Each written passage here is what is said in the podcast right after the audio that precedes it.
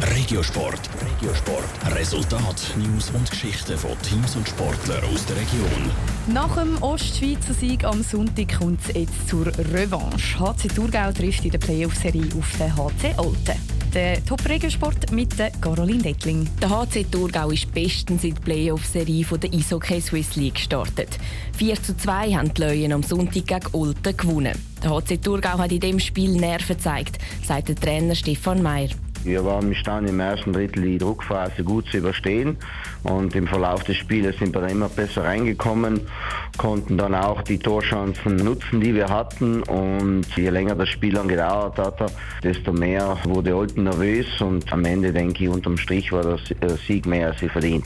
Der Sieg ist zwar schön, heute Abend stechen die Zeiger aber wieder auf Null. Darum muss das Team laut Stefan Meyer jetzt vor allem eins auf dem Boden bleiben. Es ist extrem wichtig, dass wir ein bisschen auf die Euphoriebremse treten, weil natürlich alle, auch im Umfeld, sind extrem happy. Wir sind mit einem Sieg gestartet.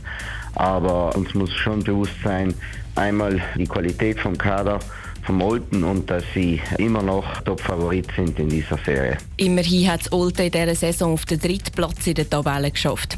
Dass der HC Thurgau heute daheim spielen kann, ist laut Stefan Meyer schon ein Vorteil. Aber es ist eben wichtig, auch vor heimischem Publikum die Nerven zu behalten. Es wird sicher eine tolle Atmosphäre sein, dass man da nicht äh, zu übermütig wird, dass man immer einen hohen Mann hat, dass alle gut nach hinten arbeiten und vor allem ist es wichtig, dass wir von der Strafbank wegbleiben und sie nicht provozieren lassen. Abpfiff heute Abend ist am Viertel vor acht in Zweifelden in der Gütti.